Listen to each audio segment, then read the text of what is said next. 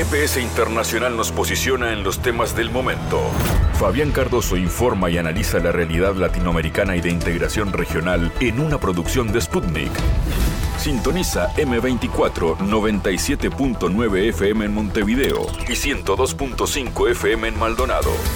También puedes escuchar GPS Internacional por mundo.sputniknews.com y m24.com.uy. Nueva semana, novedades, noticias y análisis en GPS Internacional que nos llevan en este caso hacia El Salvador porque el presidente Nayib Bukele ha cambiado de ministro de Hacienda y esto tiene obvias repercusiones en la política económica del país, en un momento donde El Salvador entra también en temperatura electoral para las elecciones que serán en febrero próximo, donde hay sectores que buscan cortar la muy buena imagen pública que tiene el presidente Bukele, más allá de ciertas polémicas que lo han acompañado en su gestión, donde sin duda las políticas de seguridad han sido el centro de eh, esa buena reputación entre la población. Hablaremos de economía y de cómo se expresa eh, este cambio de gabinete, pero también de política exterior, porque ha sido clara el enfrentamiento que ha tenido Bukele con el gobierno norteamericano y su acercamiento también a una mirada multipolar.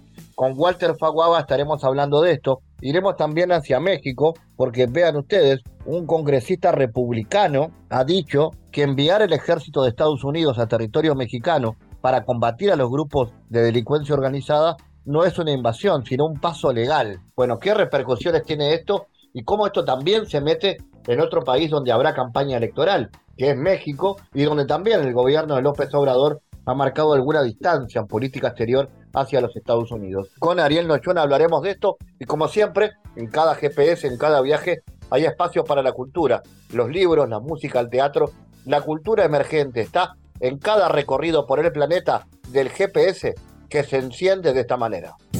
En GPS Internacional localizamos las noticias de América Latina.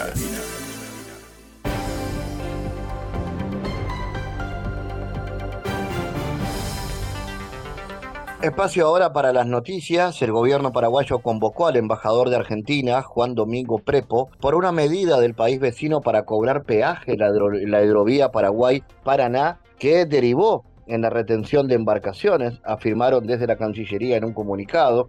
El ministro de Relaciones Exteriores, Julio César Arriola, convocó en la fecha al embajador de la República Argentina acreditado ante el gobierno nacional, Oscar Domingo Pepo, a efectos de tratar el reclamo para una pronta solución respecto a la medida impulsada por la Administración General de Puertos de Argentina, que generó el embargo e interdicción de un buque de bandera paraguaya con base en la pretensión del cobro de un peaje, informó esta Cancillería. Según el comunicado, el embajador argentino se comprometió a encaminar las gestiones necesarias a través de la Cancillería. Este pedido es a los efectos de levantar el embargo de los buques afectados y garantizar la libertad de tránsito de las embarcaciones de bandera paraguaya hasta tanto se resuelva la controversia con motivo de la interpretación y aplicación de las normas del Acuerdo de Santa Cruz de la Sierra de transporte fluvial de la hidrovía Paraguay-Paraná, aclaró el Ministerio paraguayo.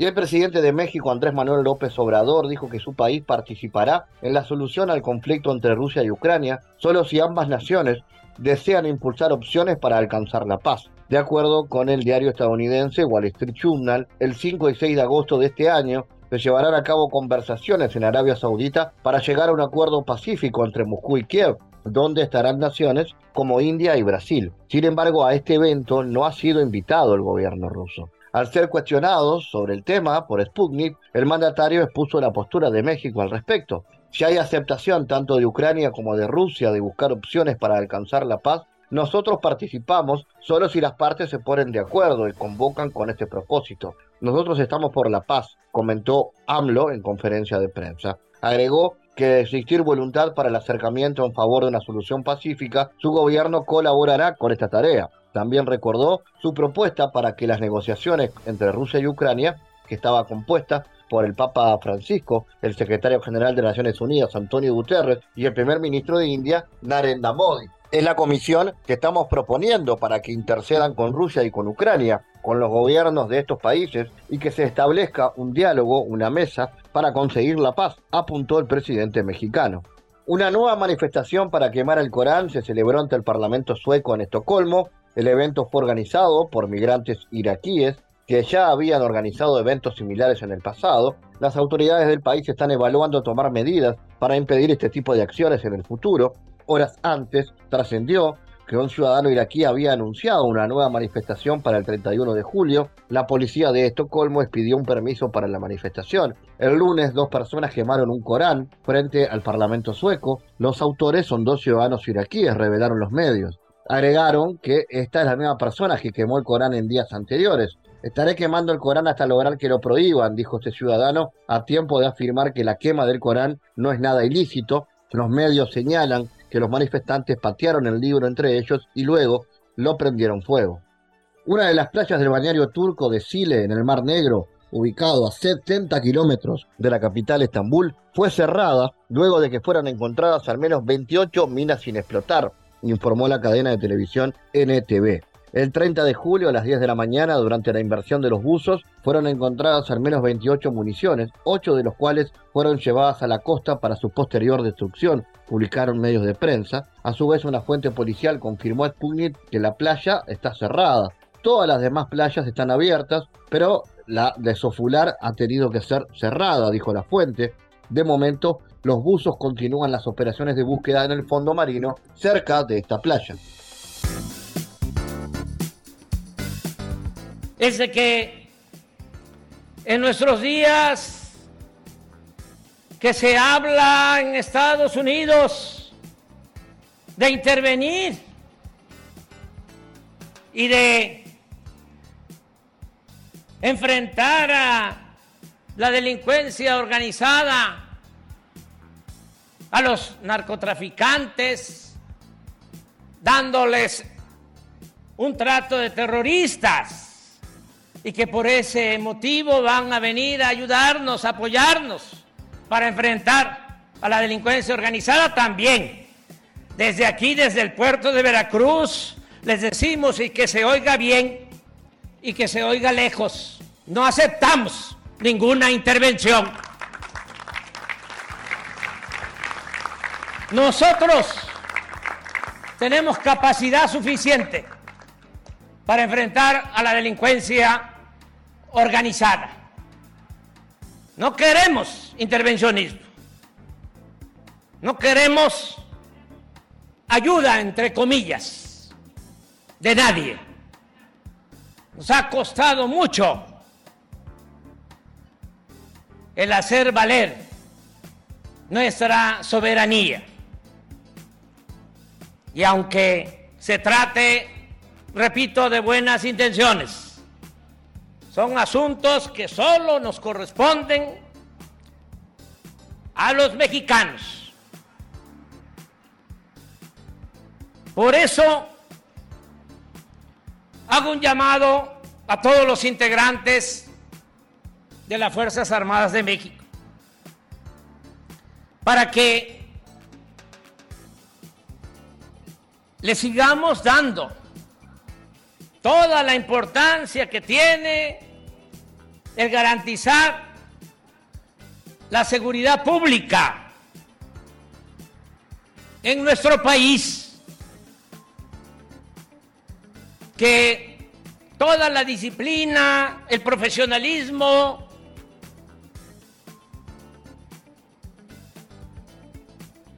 la integridad, la honestidad de marinos, de soldados de México, se ocupe, mejor dicho, que se siga ocupando para que en México haya paz y tranquilidad, que podamos seguir reduciendo los índices delictivos los homicidios, los feminicidios, los robos, la extorsión, el secuestro, que se recupere por entero, por completo la paz en nuestro país. Eso es lo fundamental, lo prioritario. Durante mucho tiempo, antes de que llegáramos al gobierno, no era posible que las Fuerzas Armadas ayudaran en tareas de seguridad pública. No lo permitía la Constitución. Y no podíamos apoyarnos en cerca de 400 mil elementos del ejército y de la marina, mujeres y hombres con experiencia, disciplina y profesionalismo. Se logró una reforma a la Constitución y ahora es posible legalmente el que nos ayuden marinos y soldados de México en esta importante tarea de garantizar la seguridad en nuestro país. Por eso también se creó la Guardia Nacional y todos juntos, de manera coordinada, como lo venimos haciendo. Y aquí también aprovecho para mandar el mensaje de que se van a quedar con las ganas de vernos divididos. Ya desde hace bastante tiempo hemos cerrado filas y solo tenemos como propósito la protección de nuestro pueblo con convicciones, con mística. No nos vamos a dividir. Estamos unidos y estamos fuertes para enfrentar a las mafias del poder, tanto en México como las mafias del poder del extranjero. Bueno, enviar al ejército de Estados Unidos a territorio mexicano para combatir a los grupos de la delincuencia organizada no es una invasión, sino un paso legal dentro de la estrategia de seguridad bilateral. Esto lo ha un congresista norteamericano republicano, Dan Crenshaw. El legislador, que a principios del 2023 propuso declarar a los carteles mexicanos como organizaciones terroristas, afirmó que usar la fuerza militar estadounidense en conjunto con la milicia solo es un paso legal dentro de la política de seguridad del país latinoamericano, ya que actualmente solo el ejército y la marina combaten a estas mafias. Entonces, si vamos a ayudar a México, va a ser una relación entre los militares. Es un paso legal, simplemente para que podamos cooperar con el ejército mexicano si nos invitan. Este es el segundo paso. López Obrador tiene que pedir ayuda. No entiendo por qué López Obrador reaccionó así contra mí yo nunca dije que íbamos a invadir a México. Estos son tonterías, dijo el legislador. Eh, vamos a analizar esto que ha causado obviamente polémica y repercusión. Estamos en contacto con el analista mexicano Ariel Noyola. Ariel, ¿Cómo analizas estos dichos y qué repercusiones ha tenido esto en el gobierno mexicano? Claro, pues es una declaración sin duda, mi estimado Fabián, bastante grave, otra vez por parte de un miembro prominente del Partido Republicano, hay que también dejar muy claro que no es la primera vez que integrantes de este partido hacen este tipo de señalamientos. Hemos venido escuchando a lo largo de prácticamente los últimos dos años eh, llamados desde el Congreso, desde el Senado, desde también varias eh, gubernaturas de la Unión Americana, varios gobernadores de la Unión Americana han expresado esta necesidad, por una parte, de declarar a los grupos del crimen organizado como organizaciones terroristas y la otra parte es de que a partir de esta designación, a partir de esta categoría, entonces el ejército estadounidense pueda intervenir en México para resolver tareas de, eh, de seguridad, porque desde el punto de vista de Washington, el gobierno mexicano ha sido incapaz de frenar la ola de violencia, de frenar la ola de inseguridad, de también combatir el tráfico de fentanilo hacia la Unión Americana. Y pues estos tres temas básicamente son los que tienen en este momento otra vez con esta tensión en la relación bilateral México-Estados Unidos. Ahora bien, como te comenté antes, han sido expresiones que han venido del Partido Republicano.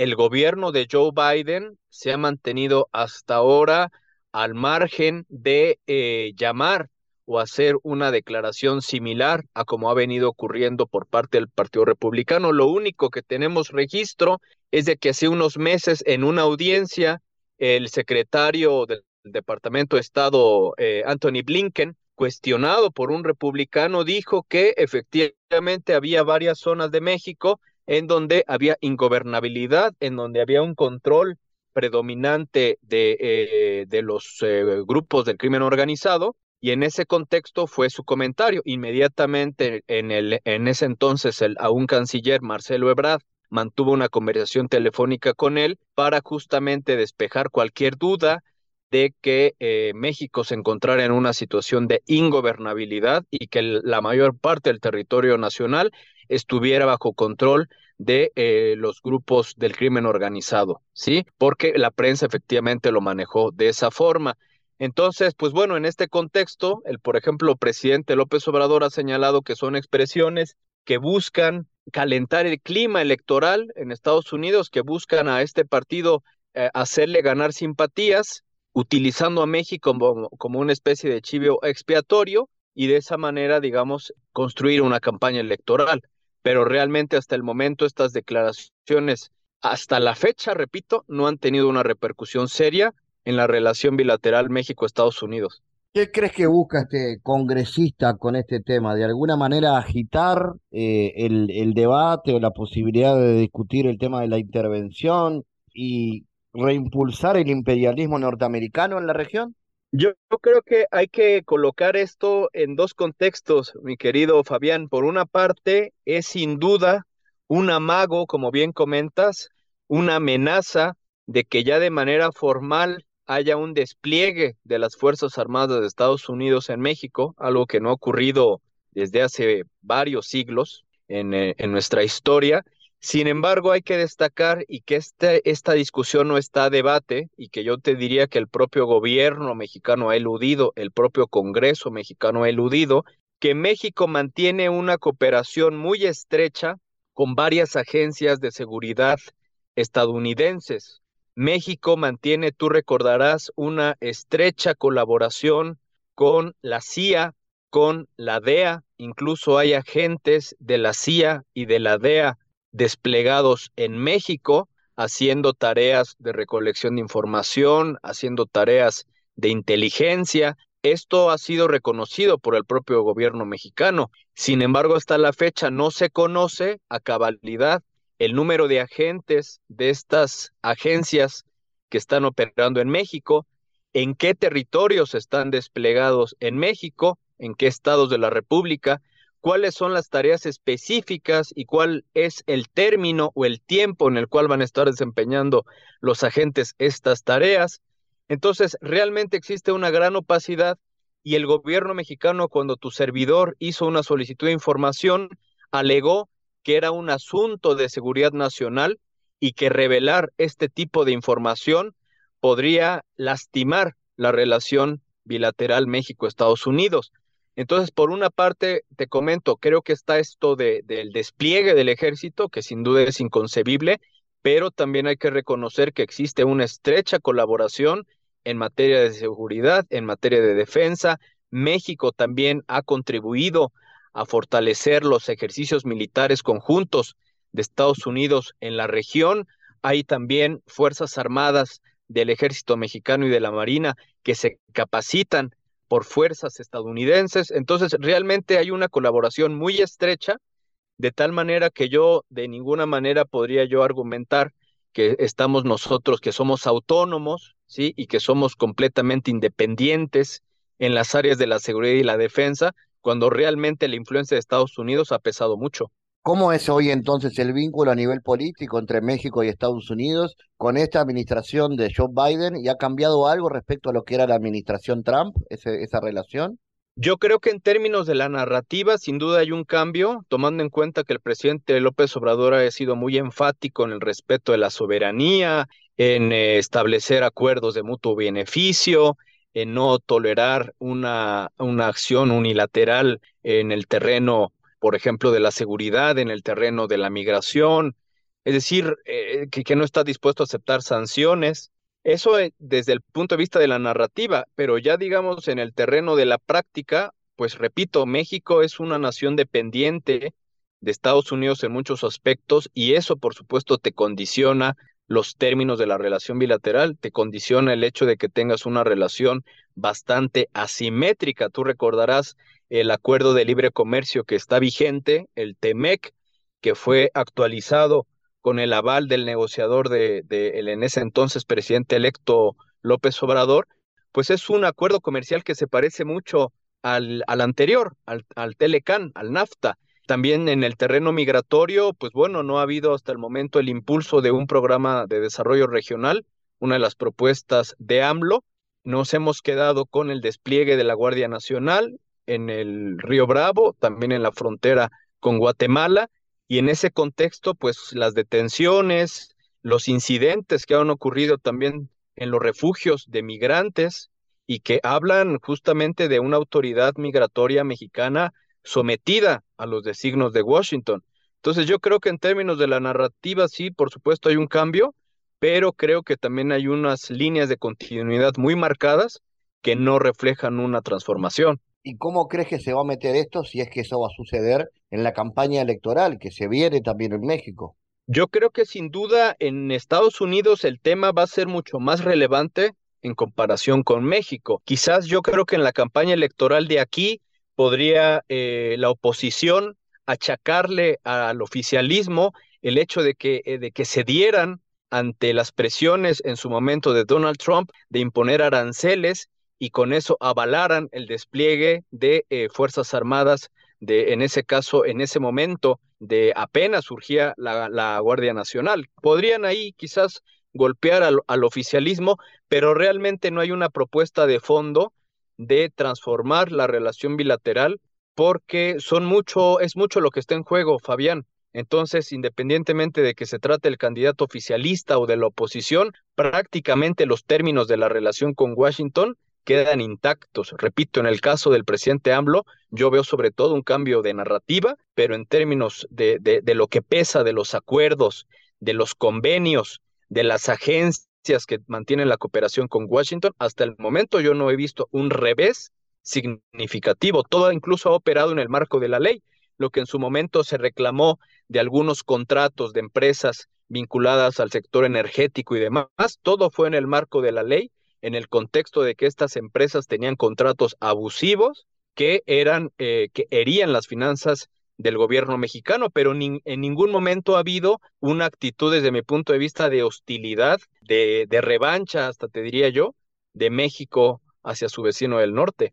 Ariel Noyola, gracias por tu análisis para GPS Internacional. Un gusto, Fabián. Hasta pronto. Analizamos los temas en GPS Internacional.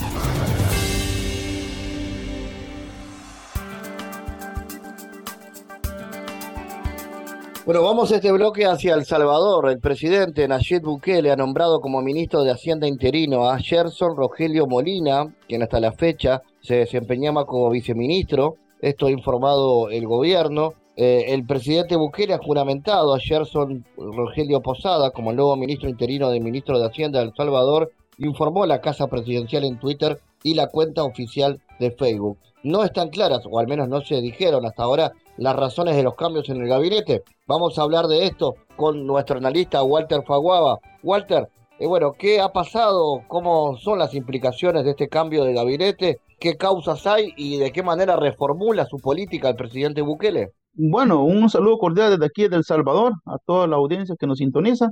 Es un gusto estar con ustedes. Bueno, sí, esta, esta remoción, que es una de las piezas clave de cualquier gobierno, el ministro de Hacienda sin duda representa en términos concretos quién da el pisto, quién lo mueve, quién lo administra, quién lo eroga, quién lo presta. Es una pieza clave en el entramado de la política de cualquier gobierno. En este caso, el, cambio realmente es posicional, eh, no, no, no, obedece a un término de, de cambio de visión del, del, tema de la política, eh, digámoslo, de Hacienda del país, más bien el ministro Zelaya, que es el que estaba, pasa a un nuevo cargo, que es en la presidencia del, eh, de, en, el, un organismo financiero centroamericano que es el BCI, que es un ente donde realmente juega un papel importante en la visión eh, de lo que se va a plantear en cuanto a, a, una de las estrategias más grandes, o digámoslo así, de, de mayor auge que va a tener el país, que es todo lo que es el entramado del, del, del préstamo. Ahora, eh, el caso del ministro Alejandro Zelaya, que era el ministro presidente, pasa a lo que es a este, a este ente financiero,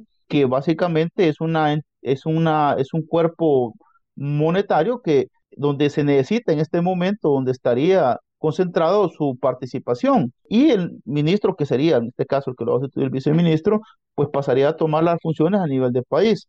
¿Dónde veo yo que está la, la trama? Pues recordemos de que el, el, el, presidente Bukele pues se va postulando a una reelección y sus grandes proyectos estratégicos, que son los, digamos, los proyectos más grandes que quiere desarrollar o que tiene proyectado desarrollar para la próxima gestión, requerirán, por supuesto, un soporte financiero amplio en, materia, por ejemplo, el, el, tren del Pacífico, que ya se ha hablado de él, que es un tren que va a conectar en la zona costera del país y que se prevé a nivel general que sea una conexión centroamericana en su momento. El tema del aeropuerto también viene fuerte también, el aeropuerto que va a estar en esa costa. Toda la infraestructura que se está planteando, en su momento habló de la famosa ciudad Bitcoin en la zona oriental, eh, en otras palabras, pues la pieza clave de él en este momento en el entramado va a ser precisamente el, el ministro, el exministro Alejandro Zelaya, en, la, en, la, en el funcionamiento de este, de este ente que también tiene sus conexiones con los otros grandes entes financieros como el Fondo Monetario,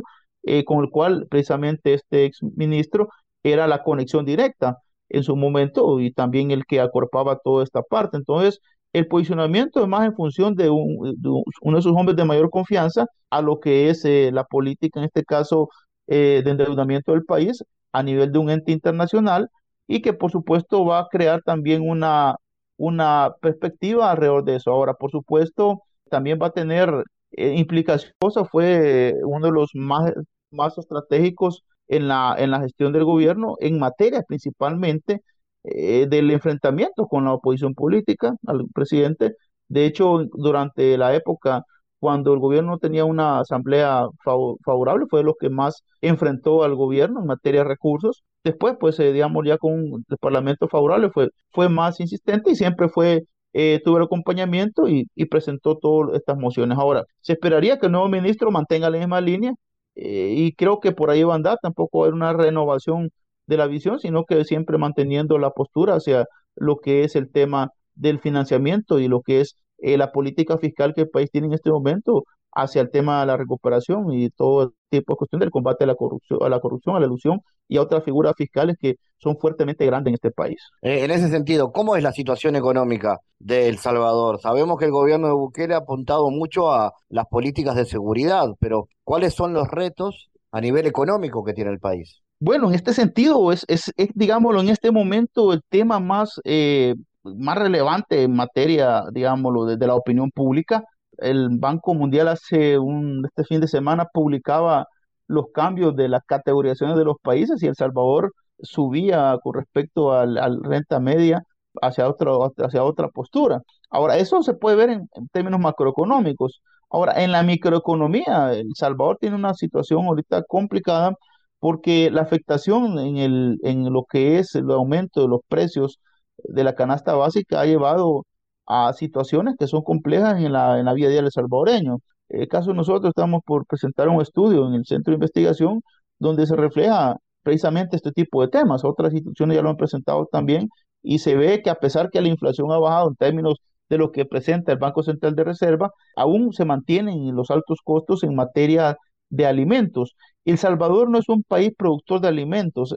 Eh, cuando fueron las reformas neoliberales en los años 90 en el país, había una institución que era el, IRA, se llama el IRA, que es una institución dedicada precisamente a los abastos y a la creación pues, del mantenimiento de una economía agraria. Esta institución desapareció y se operó la lógica del mercado en tema de la producción de alimentos, lo cual ha llevado a que nuestro país importe buena parte de los alimentos. Esto genera, por supuesto, el, el, el, productor directo ha sido castigado, fue castigado por las políticas neoliberales en materia de los, del auge de la, de la economía de mercado y sobre todo las tasas impositivas de los bancos que fueron privatizados y operaron para, para relaciones costo-beneficio, no para, para beneficiar la, la parte agraria. Todo eso llevó a que Salvador no produjera sus alimentos. Y en situaciones de este momento, como lo que ha sido el conflicto eh, Rusia-Ucrania, que son productores que también generan cadenas de, de valor, la pospandemia en términos de la crisis de contenedores y otros factores más ha encarecido esto. Ahora, por supuesto, en materia económica se señala al gabinete económico que no ha sido capaz, eh, por lo menos en este año, de presentar alternativas y propuestas eh, de cara a enfrentar la crisis. El año pasado, pues, hubieron eh, presentación de algún tipo de paliativos en, materia de precios de gasolina y otro tipo de situaciones, pero este año no ha habido hasta el momento, pues, una, un paliativo importante. Y por supuesto, de cara a lo que es una, un periodo preelectoral, que es el que estamos viendo ya en el país plenamente, el tema económico se convierte ahora o se va a convertir, sin seguridad fue el anterior presidente Bukele, la economía va a ser. Ahora la pregunta es qué se va a hacer, porque el problema de la economía en El Salvador también es un problema estructural, un problema de una base productiva donde el 60% del empleo está destinado al empleo informal, es un país de muy poca innovación y no con grandes recursos, un país pequeño. Recientemente hablaba con una colega eh, sobre la distancia en El Salvador y, y, su país, pero yo le decía aquí en El Salvador en cuatro horas llega de punta a punta, en otros países tienes que tomar un avión para llegar a un destino X. Eh, nosotros somos pequeños, es densamente poblados y con grandes problemas estructurales. Así que el reto en la economía en materia de, de, de economía para el presidente que se erige en la posterior y en la actualidad pues va a ser complicado. ¿Cómo impacta la alta aprobación que a nivel de, sobre todo de encuestas de opinión pública, tiene Bukele en su eventual reelección, tomando en cuenta que se viene el año electoral el año próximo, ¿verdad? Sí, correcto. Las elecciones son el otro año. A diferencia de otros años, este, estos momentos eran de, altas tensiones, digámoslo, porque había una contradicción, pues en la época, digámoslo, de, de, los de la elección anterior, pues 2019, pues había un gran, gran, gran rebote. Hoy parece que, como se ve y donde se visualiza, todos los instrumentos de opinión pública, girados ahorita por todas las instituciones, casas encuestadoras, eh, universidades, dan por una victoria holgada al presidente Bukele. La oposición política al gobierno no ha, no ha logrado levantarse. Ahora, hay cuestionamientos serios de, de, muchos actores en el tema de la reelección y lo que significa el tema de la Carta Magna. Por supuesto, es algo que está en el debate, pero ese debate es superado porque por la, por la mayor parte de la población que realmente independientemente de cómo se discuta, se debata, se plantee, se vuelva a discutir el tema, el consenso es mayoritario hacia la reelección del presidente Bukele. Ahora, por supuesto, sin duda, sin duda, y creo que es el punto medular, es el tema de la seguridad. Eh, recientemente hablaba en una entrevista con alguien, que me decía, ¿y cómo que pasa? Porque a nivel internacional se ve, se pone el presidente Bukele y se le, bueno, recientemente un artículo que han salido en el país y otros medios hablan de un infierno provocado por Bukele, pero y adentro mismo dicen, pero él tiene 90% de aprobación. Es que yo les digo a la gente, solamente estando en El Salvador se puede comprender realmente qué ha significado Bukele en materia de seguridad. Eh, y eso lo refleja el 90%, 80% según las encuestas, casas encuestadoras, de aprobación a su gestión, sobre todo por el tema de seguridad todo, todo gobierno tiene sus buenas y sus malas, pero en materia de seguridad el consenso es casi absoluto en materia del impacto. Ahora, esto tiene implicaciones en derechos humanos, sí, tiene implicaciones en problemas de futuro, sí, pero en el momento, en el presente, el tema de seguridad canaliza la fuerza y el respaldo hacia el presidente Bukele, inclusive encima de lo que podría debatirse en materia constitucional. Esto implica, y es el mayor capital político que pueda tener, e inclusive el presidente Bukele supera la expectativa sobre el partido que lo que lo impulsa, porque el partido pues en encuestas anda por el 42, 45, 38, pero Bukele no baja del 80, es decir, entonces eso inclusive genera empatía hasta en la gente que no, no tiene preferencia por el partido. Esto te dice y te marca la perspectiva que tiene el presidente Bukele de cara al proceso político que El Salvador ha vivido, que por supuesto en materia de estudio y sin duda hay que analizarlo.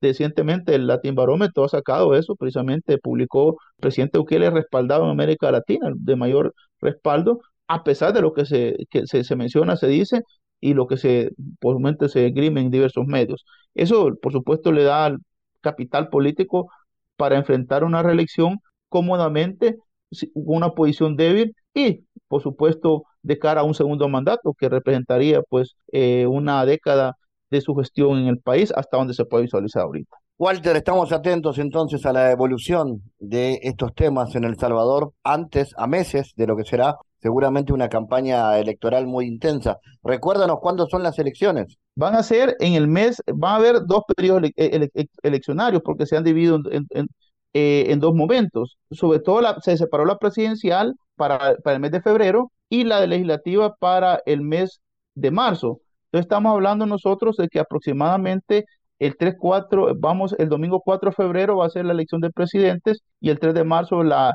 elección de, para, para diputados y alcaldes eh, y parlamento. Entonces se ha dividido en ese sentido para poder considerarla de cara al proceso. Y por supuesto que seguir hablando porque las cosas van evolucionando y, yo como digo y, lo menciono, hasta el momento, hasta este día, lo que se ha planteado. Las cosas pueden cambiar, algunos dicen que no cambiarán mucho, pero si cambian, pues siempre hay que estar pendiente y estarle dando seguimiento respectivo. Así que estamos a las órdenes y ya listos para seguir analizando los más temas adelante. En GPS Internacional navegamos por la sociedad y la cultura. Bueno, se viene un nuevo Congreso Internacional sobre gobierno, riesgos, auditoría y seguridad en tecnologías de la información, el Congreso SIGRAS 2023, un evento destacado en el ámbito de la ciberseguridad en nuestro país. En este congreso, que tendrá un formato híbrido y que será del 14 hasta 18 de agosto, bueno, habrán principales referentes internacionales de rubro, expositores de España, México, Colombia, Argentina, Chile, Uruguay, entre otros, para hablar de cuestiones vinculadas a la ciberseguridad, los ciberdelitos, la ética hacker, a la auditoría y los riesgos de la tecnología y también cómo desde los gobiernos y desde las empresas se trata este tema. Vamos a conocer más porque obviamente esto es algo de, estricta actualidad que nos involucra directamente a todos en estas épocas de hiperconexión. Maximiliano Alonso está con nosotros, que es obviamente de la organización de este encuentro, él es especialista en seguridad informática con una destacada experiencia. Maximiliano, contanos, ¿qué se propone este encuentro? ¿Cuál es la novedad para este año? Fabián, ¿cómo estás? Un saludo, un saludo a la audiencia. Sí, como bien decías vos, este, este año tenemos una nueva edición del SIGRAS, ya vamos por la edición 14 del SIGRAS, o sea, es un evento que ya tiene larga trayectoria en Uruguay, y como bien describías, aborda los temas de ciberseguridad, seguridad de la información, auditoría, riesgos. Este año, bien describías ahí, tenemos, eh, como siempre, eh, expositores de, distintas partes de Latinoamérica, y te digo que las, los, eh, podríamos decir que el diferenciador con, con las ediciones anteriores de pasadas, las inmediatamente pasadas, que por tema de pandemia tuvieron que ser 100% virtual, este año volvemos a, a, una hibridez, ¿sí? O sea, tenemos una instancia, estamos hablando que es un evento de toda una semana, en donde el primer día es híbrido, tenemos una instancia de charlas presenciales que la vamos a hacer en, en, la sala de Idea Vilariño, en la Torre de las Comunicaciones de Antel, pero que va a estar siendo proyectada a, todos los participantes que se están conectando de diferentes partes del mundo. ¿sí? Y el resto de la semana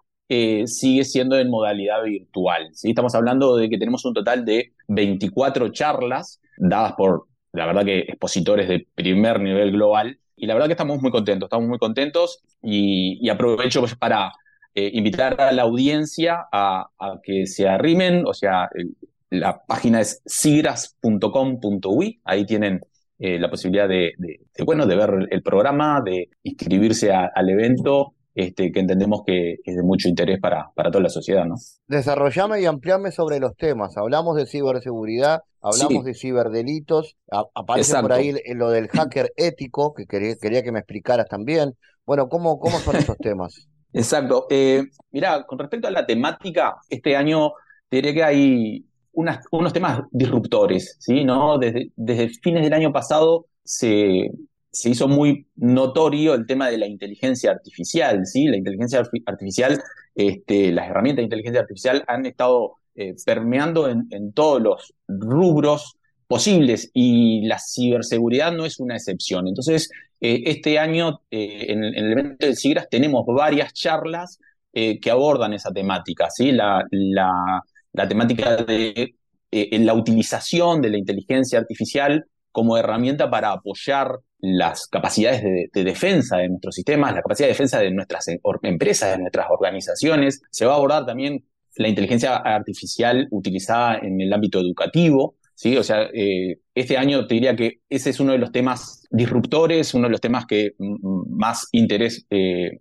nos, nos, conlleva. Por otro lado, eh, otro de los temas centrales de, este evento, de esta, instancia, es, como vos bien decías, el tema de ciberdelitos. En Uruguay se aprobó recientemente en las dos cámaras la ley de ciberdelitos, un proyecto de ley que hacía ya varios años que se estaba estudiando en, Cámara de Diputados, este, y que, bueno, hace cuestión de semanas quedó, quedó aprobado, entonces vamos a tener la, posibilidad de tener una exposición de, bueno, de representantes del, gobierno en donde van a explicar eh, los detalles de esta ley que entendemos que, va a traer mucho que hablar, entendemos que es una ley que trae, aporta eh, soluciones. Este, entonces vamos a tener una, una charla específica sobre ese tema. Después vamos a tener, a los días siguientes vamos a tener paneles para que aborden esta temática, el tema de los ciberdelitos y cómo van a ser, cómo van a ser tipificados en Uruguay. Se entiende que hay ciertos delitos que, bueno, que hoy quedan en una,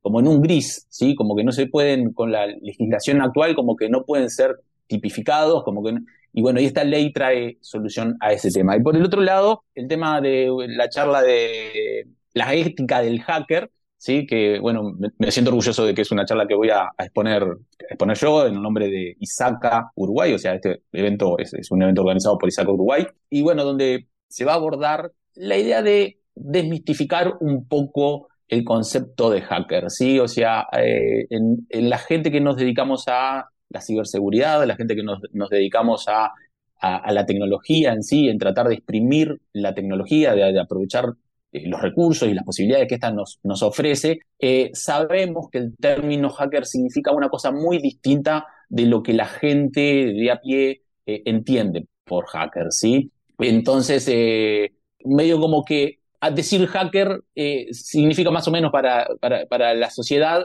un delincuente y realmente el concepto de hacker está muy, muy, muy lejano de, de, lo que ser, es ser delincuentes. Entonces, en esta en esta charla lo que voy a tratar de abordar es, eh, bueno, cuáles son los valores éticos ¿sí? que hay detrás de un hacker de verdad y no un hacker de película o hacker de, que, leemos en, en, una nota de prensa o eh, sino lo que es realmente significa ser hacker, ¿sí? diferenciarlo de lo que son ciberdelincuentes, que obviamente que también los hay, y bueno, y cómo, cómo esa ética de los hackers eh, realmente han modelado mucho la sociedad en que vivimos. Muchas de las cosas que hoy, eh, de la tecnología y, de las herramientas que hoy en el 2023 utilizamos, han sido fruto de la inteligencia de hackers, este, eh, eh, son, posibles gracias a, desarrollos de hackers y la gente eso no, no lo conoce. Entonces, bueno, en esta charla vamos a abordar un poco esa temática, ¿sí? desmitificar un poco los prejuicios que hay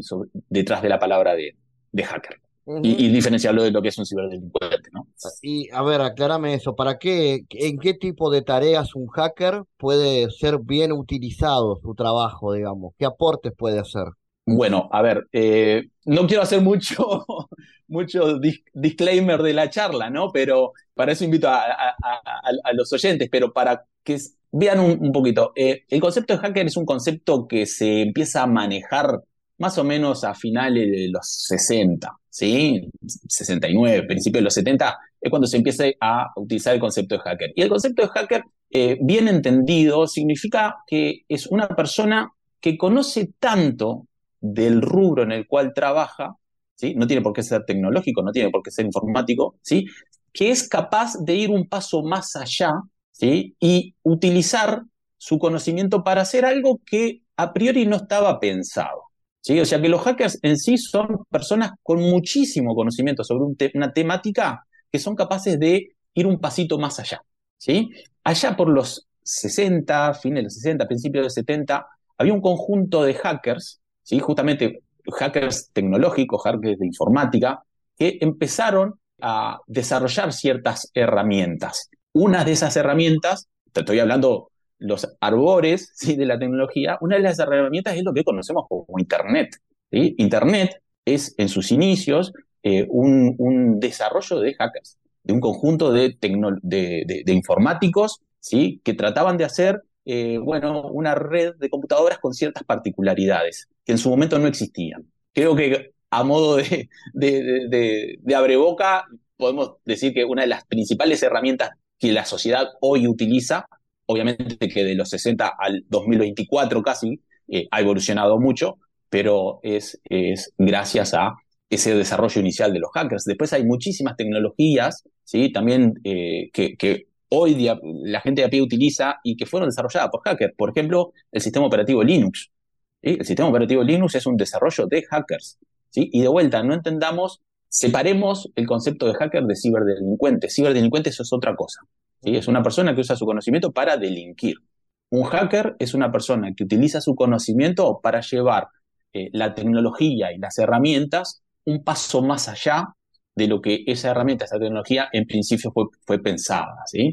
La, la, charla va a ir por ese, por ese, por ese camino. ¿sí? Vamos a hablar sobre algunos eh, hackers que han aportado muchísimo este, a, al mundo en que vivimos. Quizás vamos a hacer un poco más de, de retrospectiva histórica, nos vamos a ir, por ejemplo, a la Segunda Guerra Mundial, que ahí hubieron un conjunto de hackers que aportaron un montón en, en, cómo fue finalizada la, la, Segunda Guerra Mundial, y bueno, vamos a ver el contexto actual. No quiero hacer mucho disclaimer, creo que hasta demasiado de la charla, pero va a ir por ahí, por, el, por los, los valores éticos que los hay, que son muy importantes, y que un hacker que, que se precie de, de ese título eh, trata de, de, velar por esos valores éticos que es sobre los cuales vamos a ir abordando en, en la charla, ¿no? Y, diferenciar muy bien lo que es un, un, un ciberdelincuente, que incluso en, estos, en estos días, en, estos tiempos, con el proyecto de, ley de, ciberdelitos,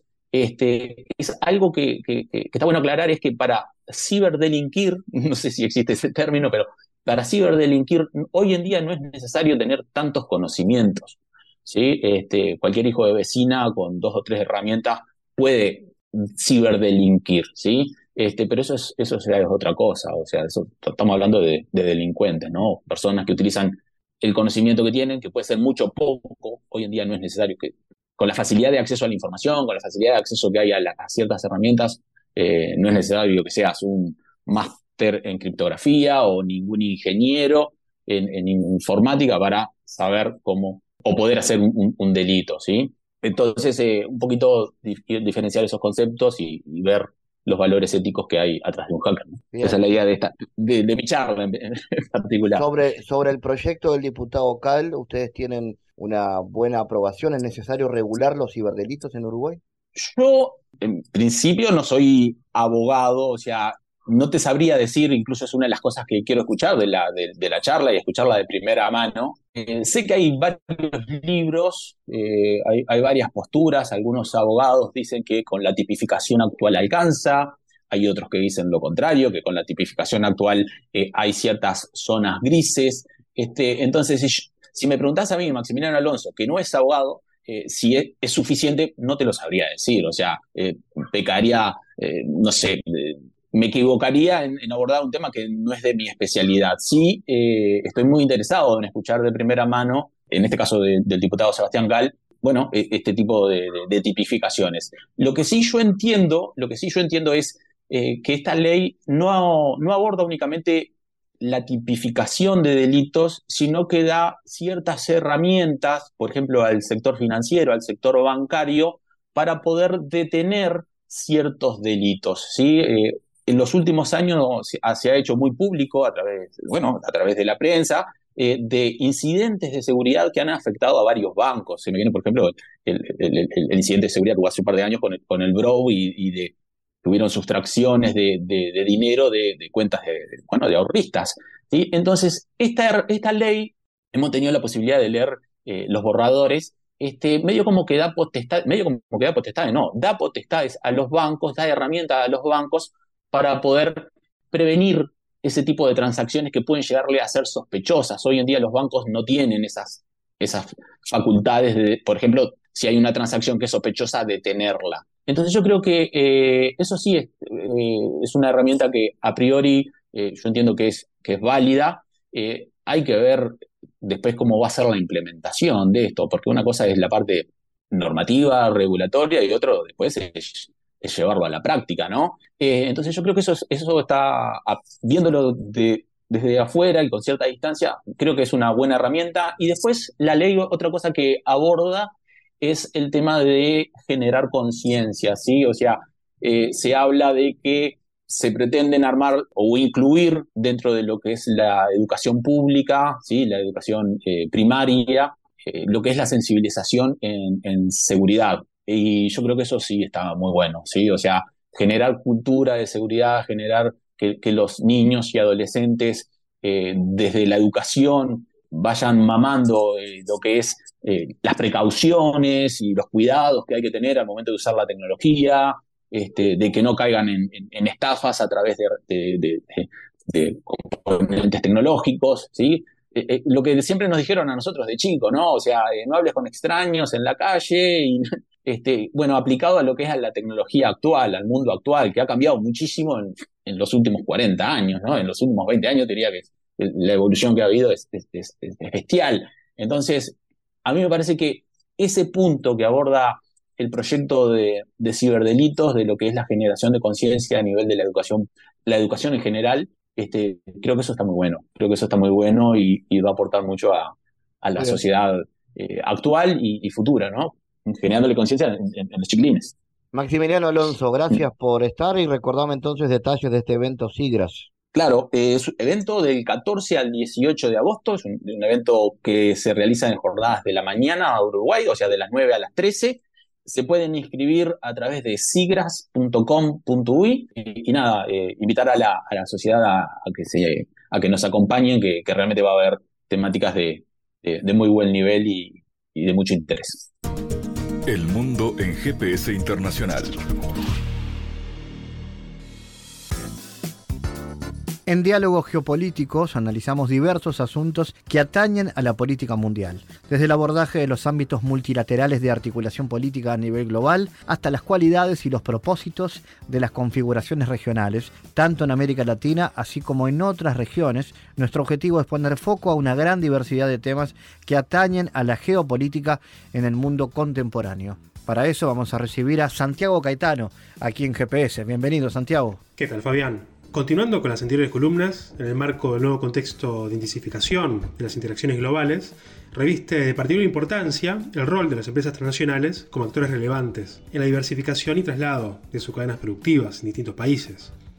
En este sentido, la profundización de los procesos globales y la consiguiente mundialización del capitalismo ha generado una serie de cambios en la estructura productiva global, lo cual implicó un fuerte condicionamiento de la respuesta de los estados en el sistema internacional. Santiago, ¿cuáles han sido las consecuencias de la globalización en las últimas décadas? La reconfiguración de los procesos productivos y la complejización de las estructuras de poder a nivel global ha planteado nuevas implicaciones referentes a la resignificación de las fronteras nacionales ante la mayor circulación y consumo de bienes, servicios y flujo de capital. Desde una perspectiva crítica con respecto a la intensificación de la globalización capitalista, se alega que ello ha presionado, particularmente en los países del sur global, a procesos que se caracterizan por una reducción del tamaño del Estado en su rol como garante de la provisión de bienes públicos mediante la mercantilización de los bienes comunes. ¿Y qué han promovido los cambios productivos frutos de la revolución científico-técnica? Bueno, los cambios productivos relacionados con la revolución científico-técnica de los últimos años ha promovido una reconfiguración cada vez más transnacional de las dinámicas de producción global, lo cual genera impactos en los sistemas socioecológicos. En este marco, por medio de la promoción de los así llamados países centrales, se destaca el rol cada vez más preeminente de las empresas transnacionales en los procesos de negociación entre estados, lo cual ha intensificado el carácter norte-sur de los vínculos entre aquellos países que se encuentran en la frontera tecnológica y los que han especializado su producción en el sector primario. Bueno, sobre este tema seguiremos hablando en las próximas columnas. Gracias Santiago por tu aporte a GPS Internacional. Gracias Fabián, hasta la próxima. GPS Internacional, una producción de Sputnik con la producción periodística de Santiago Caetano, siguiendo los temas más importantes de la agenda latinoamericana y con visión global. Esta producción de Sputnik que se despide y que nos invita también a que nos sigan a través de las redes sociales. En Twitter somos GPS Inter y estamos también en Facebook, GPS Internacional. Fabián Cardoso en GPS Internacional junto a los protagonistas analizó la realidad Una producción de Sputnik por M24, 97.9 FM en Montevideo y 102.5 FM en Maldonado. Que puede volver a escuchar en mundo.sputniknews.com y m24.com.uy.